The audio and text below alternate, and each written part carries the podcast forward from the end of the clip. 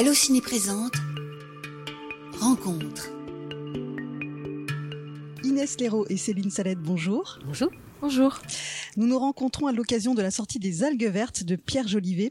Alors une fois n'est pas coutume, nous faisons un entretien réunissant une actrice et la personne que cette actrice incarne. Je crois que ça m'est jamais arrivé. Céline Salette, vous jouez donc le personnage d'Inès Léraud, journaliste d'investigation, qui va lever le voile sur un phénomène longtemps mis sous silence. Alors pour ceux qui ne connaîtraient pas le sujet des algues vertes, n'auraient pas lu la BD adaptée de l'enquête, est-ce que je peux vous demander de nous expliquer d'emblée en quelques mots ce dont il s'agit? Les algues vertes Oui. C'est vaste comme sujet. Euh, les algues vertes, il s'agit d'algues qui présentent à l'état naturel dans la mer, prolifèrent sur le littoral breton au point de former des marées. Euh, et ces marées, quand elles s'échouent sur les plages, en couche épaisse, elles, euh, elles dégagent un gaz mortel en quelques minutes, voire quelques secondes. Et on a retrouvé dans des amas d'algues vertes parfois des êtres humains ou des animaux morts. Voilà. Il s'agit de ce sujet-là. D'accord. Bah, voilà un bon, un bon point de départ pour voilà, ceux qui n'auraient euh, pas du tout suivi. Alors, Céline, aviez-vous entendu parler de cette enquête avant de recevoir le scénario? Et qu'est-ce qui vous a captivé dans l'histoire? Ben, J'avais lu la BD d'Inès, euh, Algues vertes, histoire interdite. Bien sûr. Avant, avant de qu'on t'envoie le scénario? Bien sûr. C'était dans ma bibliothèque. J'avais lu. Je m'étais euh, passionnée pour cette BD. Euh, d'ailleurs, en, commençant les interviews pour le, le film, j'ai réalisé qu'en fait, Inès innove tellement à la fois comme euh, journaliste et comme individu que je me suis rendu compte que cette BD, par exemple, c'était une des premières BD documentaires d'enquête, en fait. Et que cette forme inédite donnait un accès euh, aux informations euh, hyper euh, puissants, puisque à la fois récréatif et à la fois visuel. C'est-à-dire, on sortait du livre de mots avec des informations contenues dans des dans, une grammaire. Enfin, je sais pas comment dire en fait. L'accès, le fait de pouvoir avoir accès à des images, donner une perspective folle à cette histoire. Et le film, c'est la continuation de ce travail-là. Ah oui, je pense que c'est hyper important de souligner, à l'image de la BD, que on va voir un film avant tout, alors qui c'est de la fiction, euh, fiction inspirée de faits réels, mais on a vraiment ce parti pris à l'image d'un film comme Erin Brockovich ou Dark Waters, où il y a un, aspect thriller, enquête. Euh, donc peut-être qu'on peut, euh, insister là-dessus, sur le côté, euh, on sent que vous avez fait en sorte que le propos reste accessible de bout en bout, et même si par moment peut-être on comprend pas tout, euh, a pas, on n'a pas la tentation de décrocher. Et je pense que ça doit faire partie, alors vous, des enjeux d'écriture, puisque vous êtes co-scénariste avec Pierre Jolivet, et puis vous des enjeux en tant que comédienne de dire attention, je veux pas que le spectateur soit paumé en regardant le film. Mmh. En effet, euh, mais je pense que c'est quand on a quand Pierre Jolivet et la société de production de cassettes de 47 euh, nous ont proposé d'adapter cette bande dessinée au cinéma. C'est vrai que ça nous tenait à cœur de travailler avec un avec ce cinéaste-là qui est un cinéaste euh, populaire, que ça permette de de donner accès à cette histoire, cette enquête à un public large. Et c'est vrai que j'ai vu dans sa manière de de travailler, Pierre Jolivet euh, souhaitait être euh, euh, enfin le plus didactique possible tout en étant le plus captivant possible. C'était un exercice très difficile et, et, ça, ça passait notamment par le fait d'incarner cette enquête à travers une héroïne, une, journaliste enquêtrice. Et ça, et ça, moi, j'apparaissais pas dans la bande dessinée. C'est vraiment Pierre qui a décidé de, mettre ça en scène dans le film. Et puis, voilà, c'est passé par des longs échanges avec Pierre où moi je racontais euh, de long en large toutes mes, toutes mes enquêtes. Euh, mm, et, et, l'idée, c'était que les informations soient transmises par des personnages qu'on mettait en scène, des lanceurs d'alerte qui avaient sur place, euh, des médecins, des, des, scientifiques, des victimes, etc. mais en, même temps en faisant en sorte que les informations soient prises dans, dans, le suspense et dans la narration. À quelle étape du projet est intervenue votre première rencontre? Euh, ben, Le film était euh, financé, assez proche de, se tourner quand Pierre, euh, je, l'ai rencontré et qu'il m'a choisi pour, incarné Inès. Et puis ensuite, on s'est rencontrés, puis ensuite, on a beaucoup parlé. Et ensuite, j'ai écouté le journal breton, tout le travail d'Inès, les enquêtes antérieures. Et puis, elle m'a permis d'avoir accès à des choses très intimes d'elle. je peux dire que c'est assez bouleversant de euh, par l'intermédiaire du film, d'avoir accès à, ces problématiques parce qu'a traversé Inès euh, au cours de cette aventure, euh, qui, quand elle y est rentrée, n'avait pas forcément. Enfin, je veux dire, elle savait pas que ça allait prendre ce visage-là et ce tour-là, toutes les difficultés qu'elle a rencontrées, euh, les, les, les, les, oppositions physiques, la brutalité à laquelle elle s'est confrontée, et puis par la suite, euh, tu peux en parler mieux que moi peut-être, mais les, les épreuves. Et donc bah, Et donc, c'est incroyable d'avoir eu accès à, ça et que ce soit retranscrit. Enfin, je veux dire que toi, tu aies pu nous livrer ton intimité et qu'elle soit le terreau de la fiction du film, c'est je sais et j'imagine que c'est intimidant, voire euh, difficile de livrer ces choses si intimes. Mais je trouve que c'est ce qui fait la richesse du film.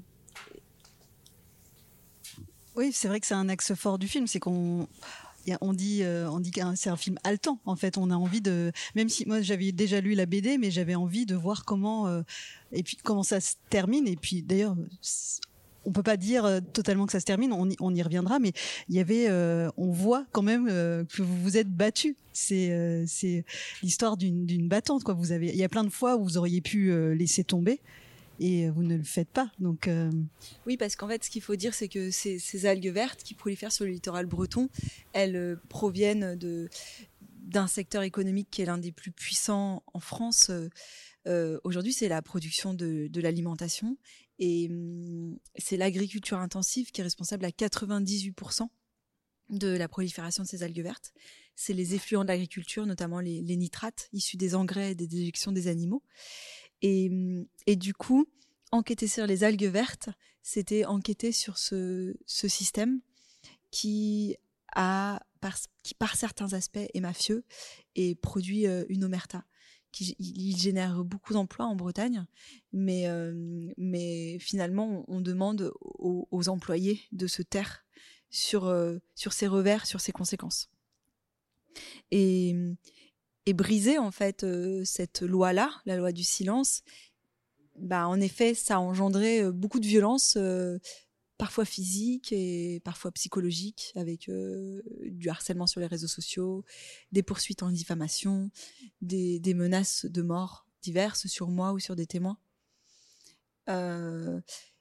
Euh, et il y a plusieurs choses qui m'ont permis de tenir. C'est d'une part que tout ça, ça part d'une histoire personnelle, qui était euh, une maladie qu'a développée ma mère. Et après dix ans d'errance médicale, on s'est aperçu que c'était une maladie liée à une contamination environnementale par des métaux lourds.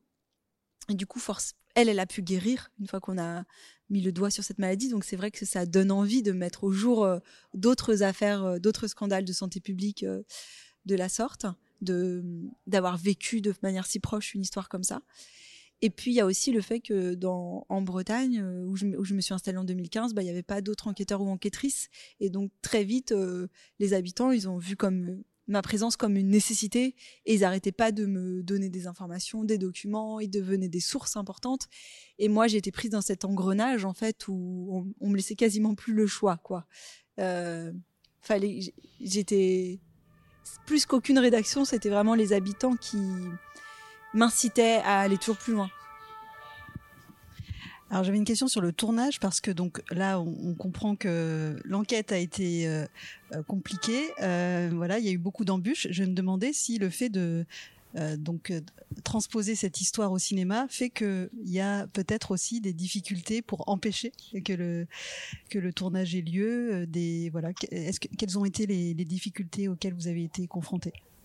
Bah, moi, en tout cas, comme j'avais pas mal essuyé les plâtres et que la BD avait été beaucoup lue, euh, il y, a plus de 100 000 euh, lecteurs de cette bande dessinée, que, qu'elle a fait pas mal parler d'elle en Bretagne. Je pensais pas que le film rencontrerait les mêmes obstacles. Et j'étais surprise, en fait, d'apprendre par l'équipe du tournage que des, on n'avait pas accès à certains lieux pour tourner, des lieux historiques où il fallait qu'on reconstitue des morts, des plages nous étaient fermées, une déchetterie où sont entassées les algues vertes euh, nous a été fermée.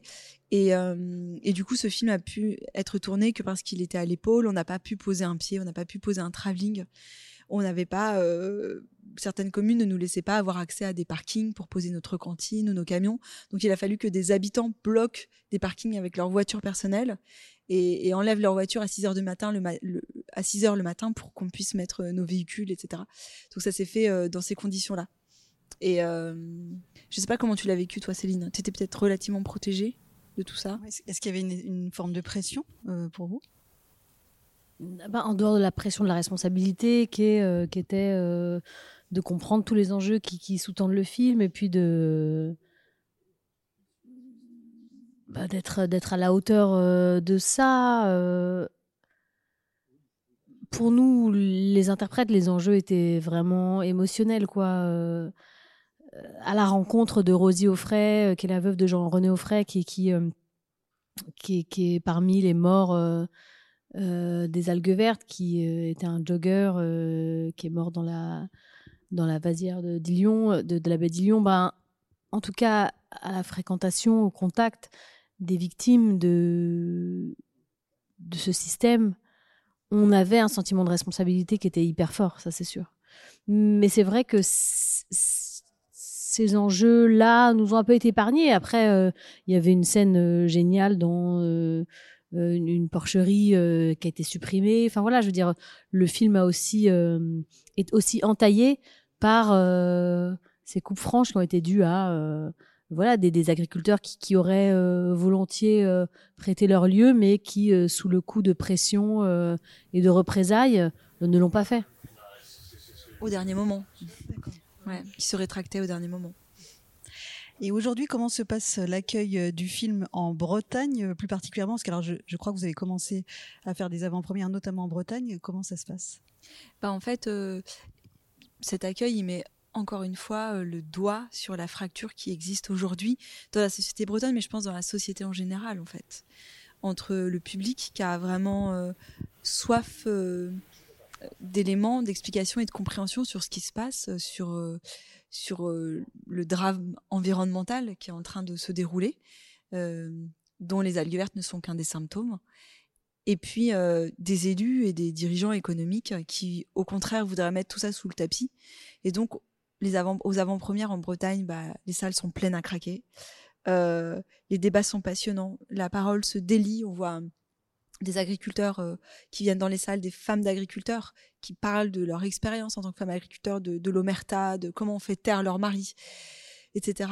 Et puis, en fait, ben il y a le film a été projeté en avant-première à Lannion et là il y avait des représentants du syndicat dominant, la FDSEA, qui euh, ont menacé, ont insulté euh, des invités au débat, euh, notamment le lanceur d'alerte Yves-Marie Delay, qui est représenté dans le film, qui est incarné, qui ont arraché le, portable d'un journaliste qui voulait filmer.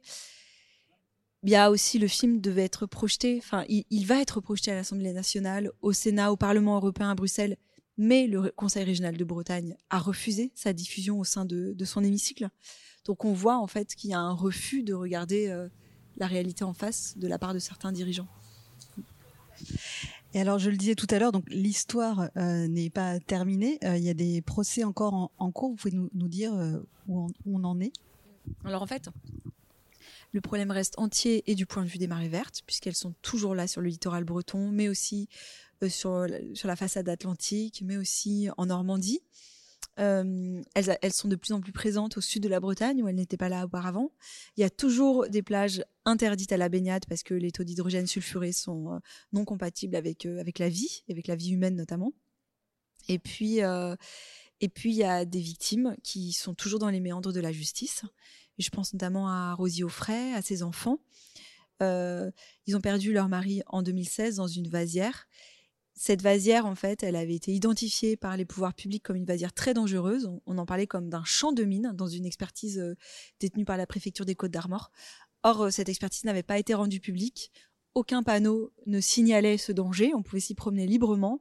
Ils ont perdu leur mari et en première instance, la responsabilité de l'État n'a pas été reconnue. Donc, euh, ils sont maintenant en appel. Et, en fait, la moindre des choses, c'est que ces victimes soient reconnues et indemnisées. Merci beaucoup Inès et Céline. Donc je rappelle Les algues vertes de Pierre Jolivet sorti, sortira au cinéma le mercredi 12 juillet. Merci beaucoup. Merci à vous.